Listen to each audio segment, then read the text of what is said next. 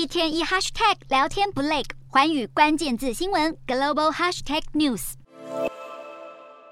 原本一天三餐，现在只吃两餐。为了降低高昂的能源费用，还得减少开暖气，改以盖毛毯取暖。这是七十多岁的英国哈特利老夫妇想都没想过的退休生活。英国七月通膨就已经蹿升至两位数，最新公布的十月消费者物价指数 CPI 更是飙高到年增百分之十一点一，创下四十一年来新高，并且高于市场预估的百分之十点七。主要原因是能源和粮食价格大涨。英格兰北部城镇伯恩利更是英国受到通膨冲击最大的地区。今年的耶诞节，哈特利奶奶无法像过去一样送给孙子们耶诞礼物。